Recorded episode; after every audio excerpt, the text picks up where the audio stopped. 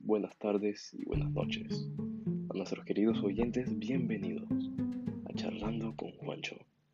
Hoy estaremos adentrándonos un poco a lo que viene siendo el hype en el calzado y en la moda, que ha tenido un crecimiento grandísimo en nuestro país.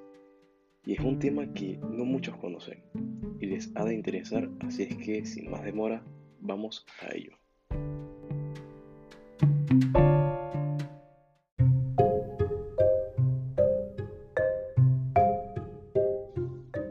Personas deciden comprar por razones emocionales y luego buscan apoyar esas decisiones con argumentos racionales. Esta lógica responsabiliza a los especialistas en marketing porque exige que los que ofrecen sea significativo, entregable y defendible que es uno de los requisitos importantes del marketing, pero para cada conjunto creciente de marcas y categorías de productos este ya no es el caso.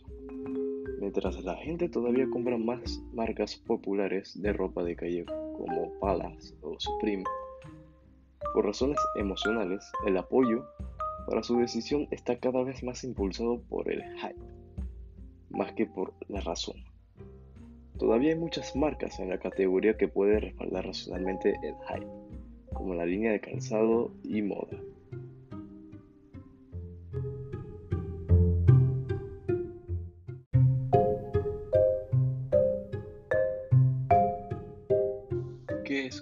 Beast o una bestia hype en español? Un high beast suele ser un término despectivo en el mundo de la moda urbana especialistas en marketing los conocen como los seguidores que legítimamente vemos como el objetivo de ventas que genera mucho volumen y ganancias. Como casi todo en la vida, el hype también es un negocio. Este negocio trata de comprender la mayor cantidad posible de productos en precios de retail o de tienda y llegar a revender dichos productos, ya sean zapatillas, ropa o cualquier cosa relacionada con el hype.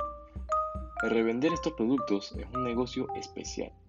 Se comprende en el valor del producto en el mercado. Por ejemplo, si compraste una zapatilla en 170 dólares, hoy su valor de reventa al pasar de un tiempo puede llegar a ser hasta de 400 dólares. Todo va dependiendo del producto, de la economía, del valor comercial que tenga y del comprador que consigas. Hoy en día, en Panamá, hay una gran comunidad de Highbeast muchas personas que están en el negocio de compra y venta o solo conexionan estos tipos de productos. Las comunidades hype son grandes.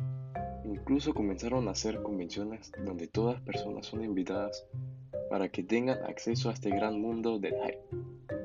Muchas personas seguidoras de los diferentes marcas muy bien valoradas. Que sus principales motivos son el coleccionar y revender diferentes prendas ya sea desde zapatos hasta cualquier prenda de ropa, ya sea Adidas, Jordan, Supreme, Anti-Social Social Club, Babe u Off-White, o cualquiera de estas marcas reconocidas mundialmente como hype. Cada una de estas marcas nacieron y son fabricadas en diferentes países y regiones del mundo, hasta que llegan a darse por conocer y tener ventas internacionalmente.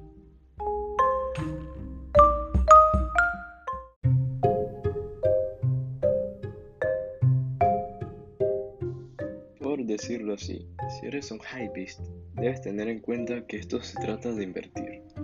No siempre se gana y no siempre se pierde. Pero lo principal es mantener la consistencia e ir ganando experiencia en esta clase de negocios.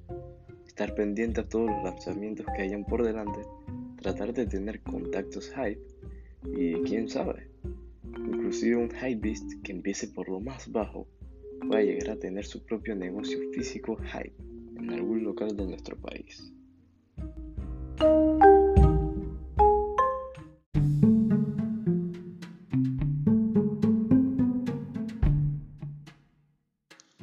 En conclusión, podemos decir que hoy en día todo tiene un significado y ser un hypebeast representa tener diferentes puntos de vista, ya sea en el factor económico o el factor moda, y tener una visión a lo que pueda representar una compra hype.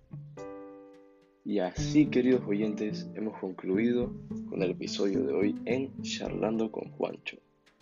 Espero que les haya gustado. Suscríbanse, denle like, compártanlo y que tengan un magnífico día.